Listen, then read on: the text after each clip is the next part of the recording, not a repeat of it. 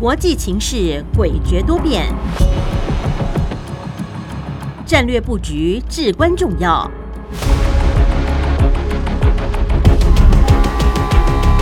关心台海局势发展，请听汉声电台《国际战略风云录》。曾福生带您拓展国际视野，掌握先机。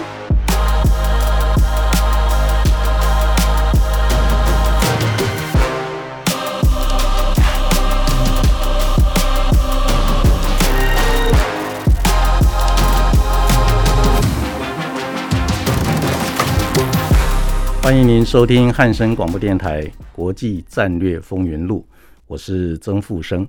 那我们在 Podcast 平台有我们的节目，那也欢迎各位听众朋友有兴趣的话，可以在 Podcast 平台收听我们汉声广播电台《国际战略风云录》的节目。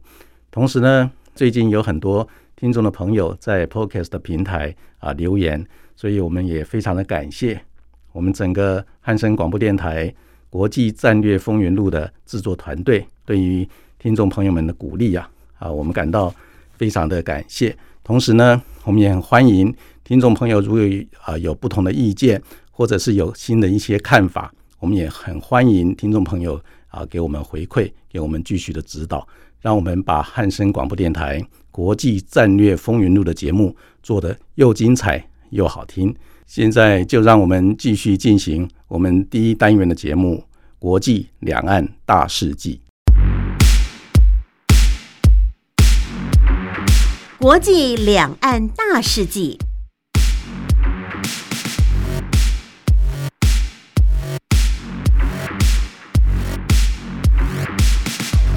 欢迎您回到汉声广播电台《国际战略风云录》第一单元《国际两岸大事记》。那我们知道，法国总统大选已经在四月二十四号的凌晨呢揭晓。现任的总统马克宏以超过百分之五十八的得票率，打败了他的竞争对手，成为近二十年来首度连任的法国总统，进入第二个五年的任期。法国总统马克宏他采取的是一个中间的路线，这个中间路线呢，它特点就是要强调欧盟的一个战略自主。同时呢，他也很希望能够透过这一次连任的成功，凝聚新的一个政治能量，能够代表欧盟跟普丁总统还有乌克兰总统泽伦斯基亚啊进行所谓和平协议的谈判。所以呢，我们拭目以待。再来就是美国的国务卿布林肯，还有美国的国防部长奥斯汀，在四月二十四号访问基辅。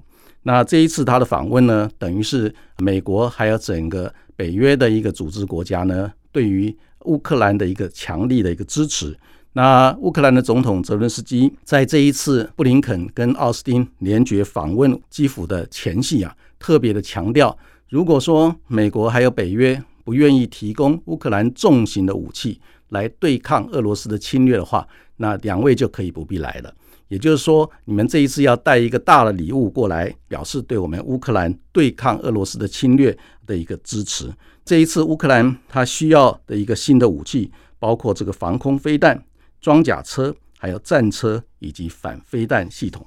再来就是这一次俄乌战争持续僵持，已经进入第三个月。那联合国的秘书长古特雷斯将于四月二十六号亲自到莫斯科，跟俄罗斯的总统普京进行协商谈判，有关停火的一些事宜。然后呢，在四月二十八号。古特雷斯呢也会转往乌克兰，跟乌克兰的总统泽伦斯基呢啊进行会谈，讨论是否有机会能够跟俄罗斯达成和平协议。那至于呢，美国国防部也将在四月二十六号邀请四十个国家的军事将领，在德国的美军基地讨论如何来长期的支持乌克兰安全上的需求。到目前为止呢，已经有二十多个国家啊答应要来参加这一次的集会。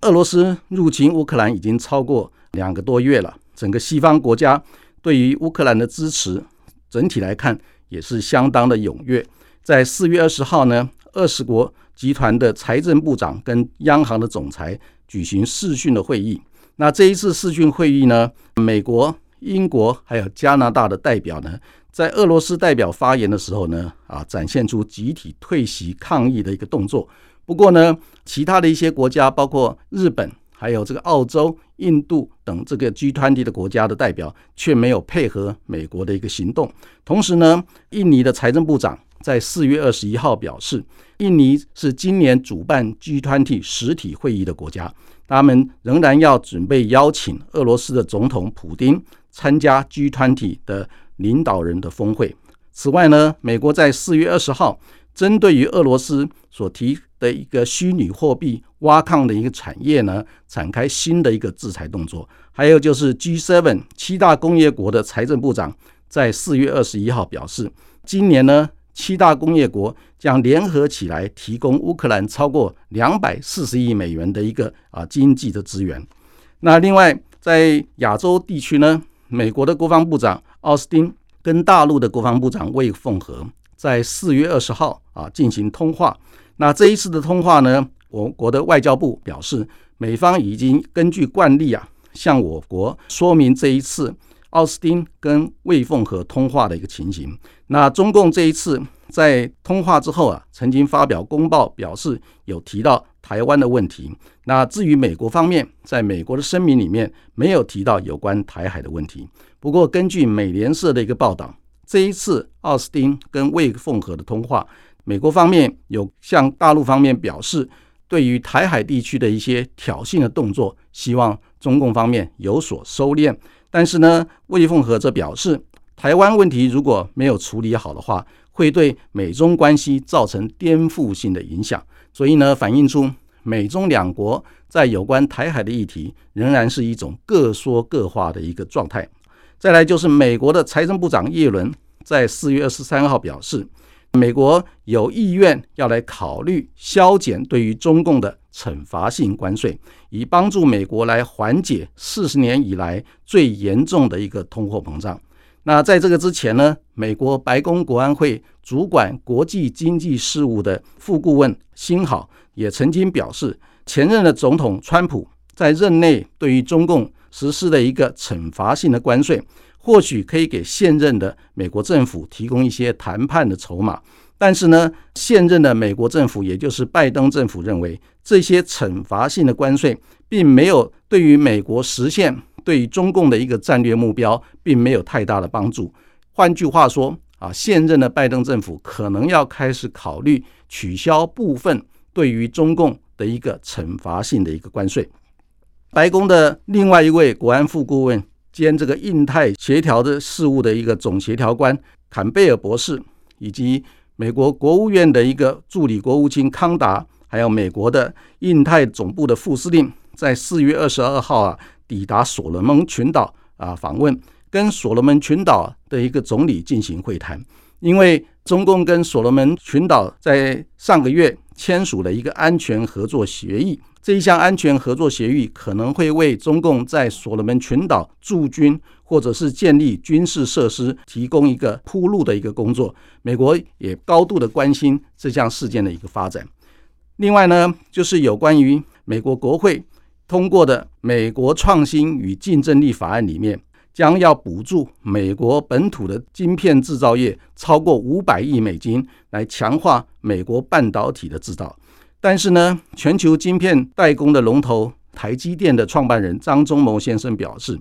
美国试图增加国内晶片的产量，这将是一种非常昂贵又浪费，而且是徒劳无功之举。美国发展晶片制造业，应先解决严重的制造人才短缺的问题。那张忠谋表示，台湾的人才众多，对于台积电晶圆制造的成功至为关键。所以，在美国和其他国家的专业人才离开制造业之际，台湾的人才辈出，使它成为纯晶圆代工非常理想的一个地点。最后，就是有关美国可能会在五月下旬启动印太经济架构，我国政府正在加大力度啊，希望能够跟美方密集的磋商，来争取能够把台湾纳入印太经济架构首轮的名单里面。我国驻美的代表，还有我国经济部的官员，最近呢将积极的跟美方协商，同时向美方表示，以台湾的一个经济实力，印太经济架构没有理由不纳入台湾。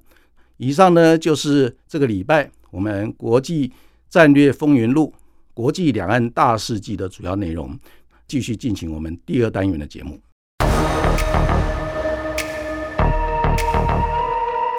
洞见战略风云，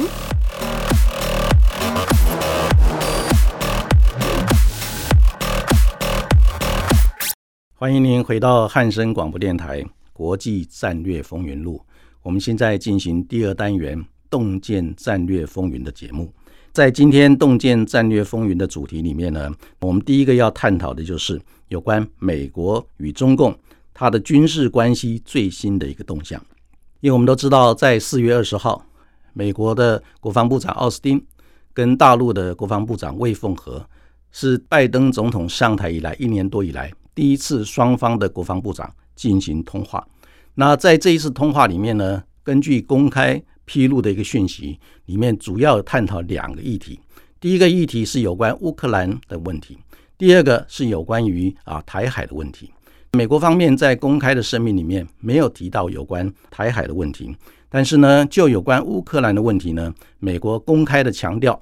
希望中共方面呢不要对俄罗斯有任何在军事上的一个资源的一个动作。如果说中共方面对于俄罗斯在军事上采取任何有关资源的一个动作呢，将会面临非常严重的一个政治后果，甚至于军事上的一个后果。这是美国透过他的国防部长向大陆的国防部长提出来一个正式的一个警告啊。那大陆方面呢，在声明里面公开的表示，中国大陆方面对于俄乌战争的问题有自己的一个处理的方式，反而是将了美国一军啊，就是说啊，就有关台湾问题呢，如果说没有妥善处理的话，将会有颠覆性的一个影响。所以从这个角度来看，那我们发现。美国跟中共之间的一个军事关系，虽然有部长级的一个电话的一个通话，也就是直接的对话，但是双方之间的一个结构性的矛盾跟结构性的一个症结，仍然是非常的严重啊。所以呢，基本上美国现阶段跟中共之间的一个军事关系的所谓结构性的矛盾跟障碍，第一个就是双方互视对方为假想敌。这一点呢，在美国最新的一个。国防战略这个国防战略的一个机密版，在三月下旬啊，已经由美国国防部提交给美国国会。至于公开版，到目前为止都还没有发布啊。在这机密版的一个摘要里面呢，透过美国国会的公报，我们发现呢，这一次拜登政府第一本有关于他的国防战略的一个结构，就是一加一加三，要第一就是中共。第二就是俄罗斯，所以一加一就是中共跟俄罗斯，再加三，这个三就是北韩、伊朗跟极端恐怖组织。所以整体来看，美国的国防战略把中共视为头号的一个假想敌跟竞争对手，那俄罗斯是同样的，也是头号的假想敌跟竞争对手。另外有三个要处理的一个敌对的势力，就是北韩、伊朗。还有这个极端恐怖组织，所以这个是拜登政府上台一年多以来提出第一本他的国防战略里面主要的一个结构，也就是他的国防战略的一个对象啊，就是 one plus one plus three 啊，就一加一加三，中共加俄罗斯，再加北韩、伊朗，还有极端恐怖组织啊，所以这个结构里面，我们就可以了解美国跟中共之间的军事关系。第一个。结构性的障碍就是互相视为假想敌。第二个呢，当然就是中共方面对于美国持续的对台军售，长期的表达不满，认为美国是干涉内政。但是美国说，我根据我的《台湾关系法》，对于台湾有支持台湾强化自我防卫能力的一个法律上一个规定，所以美国是依法行政啊，这是美国方面的一个理由。那第三个。美中之间军事关系的结构矛盾，就是美国在法律上有限制十二项跟中共军事交流的项目。这十二项里面呢，啊，在美国两千年的国防授权法以及两千零二年的国防授权法都有明确的一个规定啊，大家有兴趣可以自己去了解啊。其中当然就包括所谓啊，作战人员不准接触。以及太空方面的科技啊，美中之间不准交流等等的，总共有十二个项目。那第四个呢，就是美国方面持续的在大陆沿岸啊抵近侦察的一个动作，让中共方面觉得是一个相当敌对、相当敌意的一个做法。也就是美国的电子侦察机还有反潜侦察机，从朝鲜半岛沿着中国大陆东南沿海啊一直飞飞到这个海南岛，每天持续的飞行啊，做抵近侦察，来了解大陆方面就。整个沿海地区所有的一个军事部署的动作，从导弹到地面的部队，到航空到航天，甚至于包括海洋上的舰队，还有潜舰的所有的活动，都在连续性的一个抵近侦察里面啊，希望能够做全面的一个掌控的跟了解。这个是美中之间军事关系的一个特点。至于说美国方面为什么要跟中共之间仍然持续保持？军事上的一个互动关系，最重要的考虑就是希望能够跟中国大陆方面避免所谓的误解跟误判，然后爆发意外的军事冲突，连锁反应成为不可收拾的一个战争的一个状态。所以整体来看，美国方面的考虑，当然第一个希望说美中之间能够就有关国防政策的一个对话。还有资深的一个军事领导人员的互动，能够保持一个所谓常态性的一个互动。那从美国的一个观点来看，美国它一年的国防预算是七千七百亿美金，中国大陆一年的国防预算估计是两千亿美金，所以双方之间仍然有相当程度的一个差距跟比例。不过从美国的一个角度来看，中国大陆是一个 rising power。也就是一个崛起的一个强权，所以呢，在崛起的过程里面，虽然现在还没有能量跟美国平起平坐、等量齐观，但是仍然是一个潜在性最大的威胁。所以在它成长的过程里面，就必须要对它做全盘性的一个理解跟了解，来掌握其中的虚实。所以这样的话呢，美国就比较有机会能够永远保持领先的一个优势地位。这个是。大国强国，它的一个战略思维最重要的一个考虑。但是呢，要了解一个国家的整个军事战略思维、人员的素质、整个军事的能量，最好的方法就是透过直接的一个接触。那直接的接触里面，从政策的对话跟资深的军事领导人的一个互动，就可以达到这些目标。所以，这个是美国持续的希望能够跟中共。建立所谓军事关系最重要的考量的第一点，那第二点就是美国认为说，纵使美国跟中共之间现在是一个竞争性的一个关系，但是在全球性的议题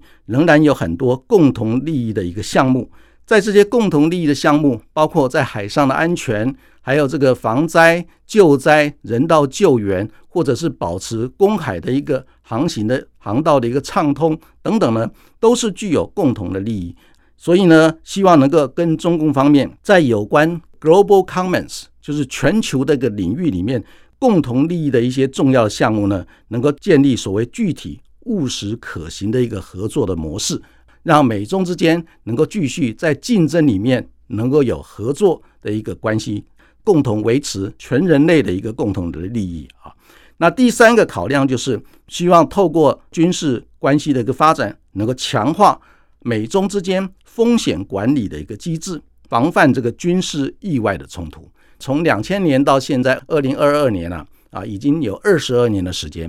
在这二十二年的时间里面，美中之间曾经建立过相当多的海上的、空中的意外相遇接触的一个安全的行为准则。像这些东西呢，因为中国大陆它的一个海上的活动或空中的活动越来越频繁。不管是在南海，现在在南太平洋，在印度洋的活动也越来越频繁，所以美中在空中、在海上，甚至于包括在海底的潜舰，将来意外遭遇的状况会越来越频繁。如果说没有取得一个所谓意外遭遇接触的一个行为准则啊，所谓 code of conduct 啊的一些做法。啊，规则先确立下来的话，就很容易因为双方之间的误解跟误判对方的意图，而导致一些意外擦枪走火的状态。那这些意外擦枪走火的状态，如果没有有效的沟通的话，那很可能就是爆发军事冲突啊的一个重要的因素啊。所以双方之间也很希望透过一个军事交流互动的关系来建立这个风险管理的机制。所以这个是美国方面整理的考量。那从中共方面的一个考量，当然大陆方面也认为说部分的一个理由也是对大陆方面是有利的，所以他们也很愿意啊部分的啊在部分的领域也愿意的配合。所以呢，在中共方面，他们也是维持了两个重要的一个跟美国之间的一个军事交流、军事关系的一个平台。第一个平台就是新加坡的香格里拉安全论坛。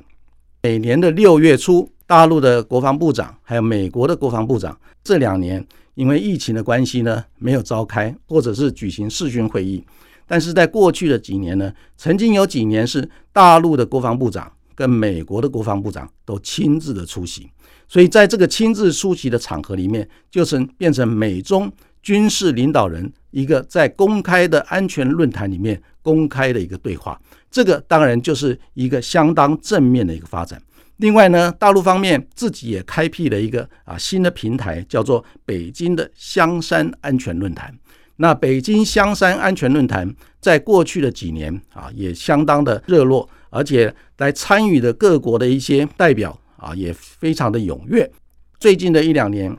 因为疫情的关系，暂时呢比较平息。透过这个两个平台，让美军之间的一个军事互动关系，可以在公开的一个场合里面交换意见啊。在过去的几年，尤其是在奥巴马总统的时期啊，一个程度上呢啊，双方之间。在这两个平台里面的互动呢，展现出来的一个是双方愿意要发展军事安全互信机制的一个氛围。但是呢，在川普总统的后期，也就是二零一八年以后呢，整个美中之间的一个战略竞争从竞合关系导向一个激烈的竞争关系，甚至于敌对关系以后呢，那参与这两个论坛的一些人士呢，他们就感觉到。从过去双方愿意建立军事安全互信机制的一个氛围，转变成什么？避免冲突，避免爆发军事意外，甚至于什么？避免这个双方之间啊关系恶化的一个氛围。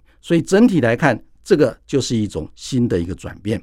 但是最重要的是，现阶段美中之间的一个军事互动关系，因为受制于美国对中共的一个科技战。双段的一个卡脖子的一个非常激烈的一个动作，让中共方面，尤其是中共军事科技方面啊，感受到呢相当严重的一个敌对的一个状态。所以呢，让美军之间的这个军事关系啊啊陷入一个相当紧张的一个状态。所以这一次啊，魏凤和愿意跟啊美国的国防部长奥斯汀双方通话。当然，一个程度上，因为双方都觉得有这个必要，因为俄乌战争很可能会引爆第三次世界大战，甚至于核子武器的冲突，所以呢，大陆方面认为说，美中之间有必要进行所谓军事将领、军事领导人的一个直接的一个对话，来避免冲突。不过呢，由于大陆方面对于中共、对于美国的一个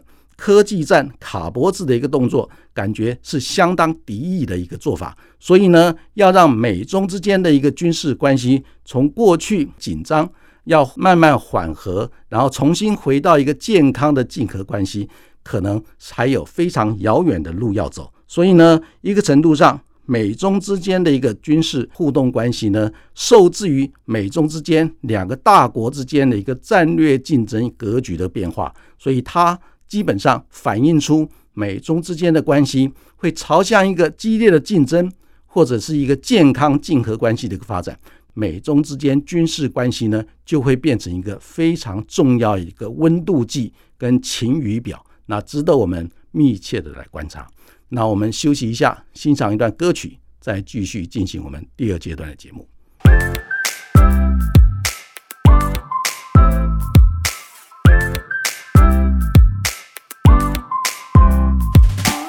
欢迎您回到汉声广播电台《国际战略风云录》，我是曾富生。我们第二个主题是要来剖析美国对台海的战略选项。那因为呢，在这一段时间，全世界都非常的热闹。那俄乌战争已经进入第三个月，而且双方之间在乌克兰的南部还有乌克兰的东部的一个战局啊啊陷入一个焦灼的状态。整个西方世界当然全力的支持乌克兰，不过俄罗斯也有相当程度的一个能量来抵抗西方世界集体来支持乌克兰作战的一个状态。所以呢，后续的观察仍然值得我们密切的注意。那英国方面呢，最近。也公开的表示，这场战争呢很可能会延续到明年底，那这就是一个相当漫长的一个作战。那我们希望说啊，双方之间能够很快的达成一个和平协议，让两国的一个人民呢能够避免战火的蹂躏啊。那另外呢，在我们印太地区也是一样，非常的热闹。那曾经呢，美国在今年的二月十一号正式的公布美国的印太战略。那在这个印太战略里面，把我们中华民国台湾。列为区域的伙伴，也就是 regional partner。那这个区域的伙伴呢？美国希望能够在军事安全上强化台湾自我防卫的能力，同时呢，来支持台湾发展不对称作战的一个啊强项，抵抗任何敌对势力的一个侵略。同时呢，在经济跟科技这个领域。美国方面在它的印太战略里面有设计的一个叫印太经济架构，在整个印太战略报告里面也公开的表示，那欢迎我们中华民国台湾能够参与这个印太经济架构。不过呢，在最近最新的一个发展，我们从美国的贸易代表戴奇，还有美国的商务部长雷蒙多。在美国国会公开听证、接受美国的参议员跟美国的众议员公开的质询的时候呢，他们都表示，中华民国台湾是否能够在今年五月下旬印太经济架构公布的第一轮的名单里面啊，是否能够列入呢？还在研议当中。让多数支持我们中华民国台湾的美国的参议员跟众议员呢，表示说，这一次中华民国台湾可能没有办法。纳入这个第一轮印太经济架构里面的名单，这当然对于我们中华民国来讲是不公平的，因为从经济的实力、科技的实力，还有对于整个区域的一个贡献呢，中华民国台湾绝对是有资格列入美国印太经济架构第一轮的名单里面啊，所以这个值得美国方面深思熟虑啊。不过呢，美国方面会做这个考虑啊。从他的行政主管官员啊的一个表示，我们可以发现呢，美国的外交政策、安全政策，还有美国的经贸政策，似乎有不一致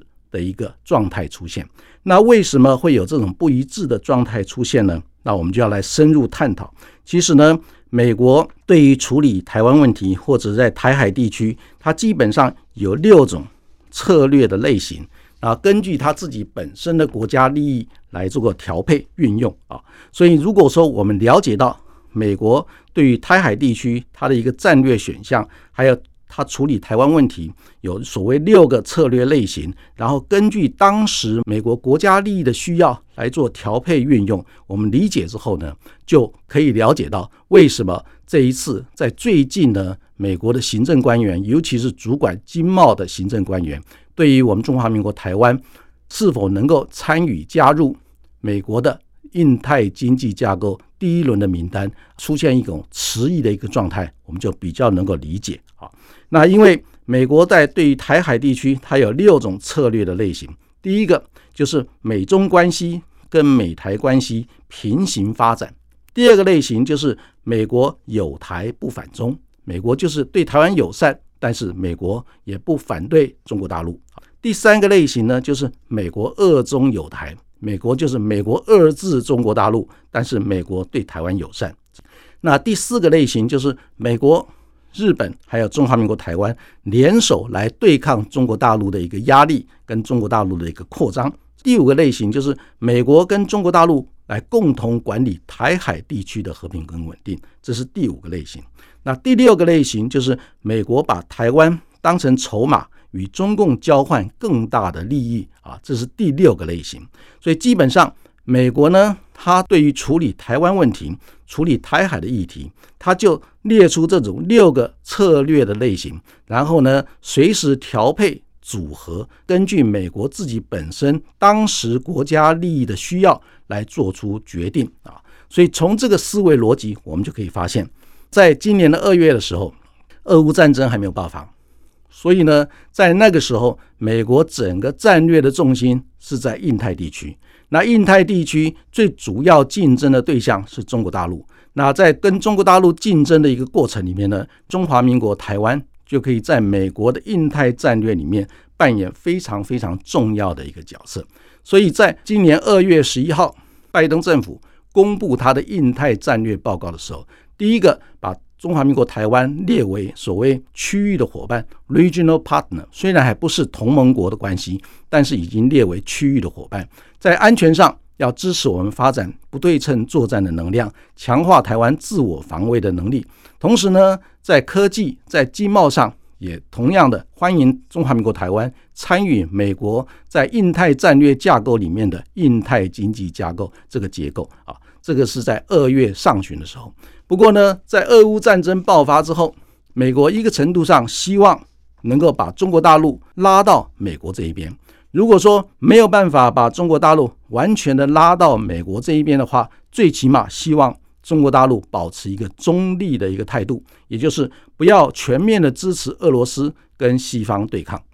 所以从这个角度来看，美国当然很希望说，在俄乌战争爆发之后，美国同时要处理欧洲的问题，也同时要处理印太地区的问题。所以，在这个同时处理两个重要区域的问题的时候，美国希望自己呢不要贝多利分啊，所以尽量的争取可以争取的力量，来集中精力来对付头号重大首要的一个威胁。那现阶段很明显的，整整个西方世界从美国的一个角度来看，头号最明显、最直接的威胁是俄罗斯。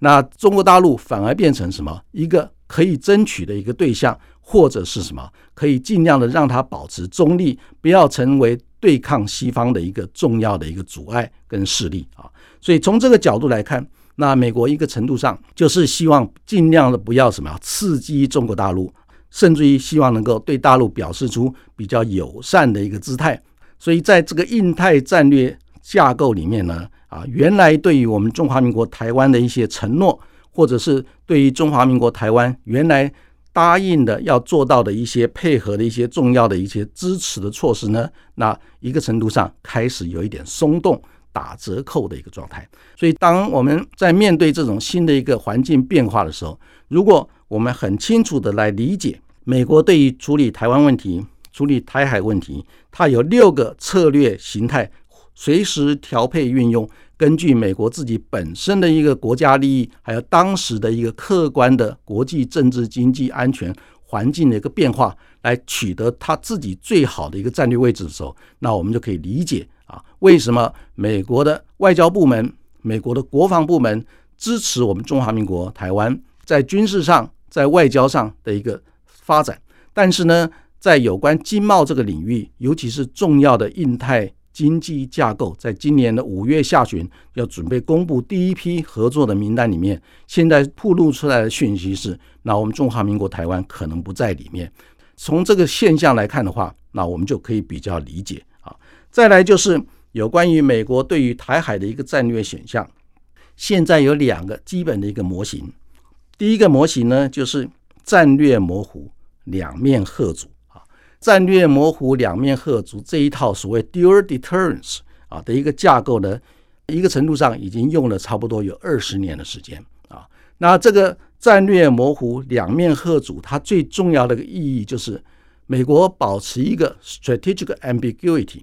战略模糊的一个态度。一方面，对于中国大陆表示，你不要对台湾贸然采取军事行动。如果你对台湾贸然的采取军事行动的话，美国会根据《台湾关系法》表示严重的关切。另外一方面，对于台湾内部部分的人士认为说，你不要贸然的宣布法理台独。如果你贸然的宣布法理台独，引发中国大陆对台湾的军事动作的话，美国将坐视不管。这样子的一个战略模糊的一个态度呢，让台海地区维持了将近二十几年的和平稳定的关系啊。那现阶段呢，这一项战略模糊。两面贺主的一个架构呢，啊，仍然继续的在拜登政府现在是主流的一个意见啊，但是这个会有一个盲点，这个盲点就是，万一有一天中国大陆真的对台采取军事上冒进的一个动作的话，美国它的一个决定会有两项：第一个真的参与，第二个呢就是抽腿不管。所以呢，这个就是战略模糊、两面贺阻可能造成的一个盲点。那这个盲点呢，那我们中华民国台湾这边也跟美方做直接的一个反应，希望美方能够做比较具体的一个表达。啊，所以最近美国的国安顾问苏利文就公开的表示，美国会尽一切的可能来防止中国大陆对台湾的侵略。那这一句话呢，我觉得就是在战略模糊、两面贺阻的这个结构里面，希望能够把这个盲点给它补足啊。这一点呢，我觉得是美方对于我们中华民国台湾以及对于台海的和平稳定关系呢，做出相当程度的一个努力啊。那至于在战略清晰这个部分呢，现阶段美国方面整个拜登政府在经过内部的一个讨论辩论之后，认为说战略清晰可能对台海地区带来更加的不稳定或更加危险的一个状态，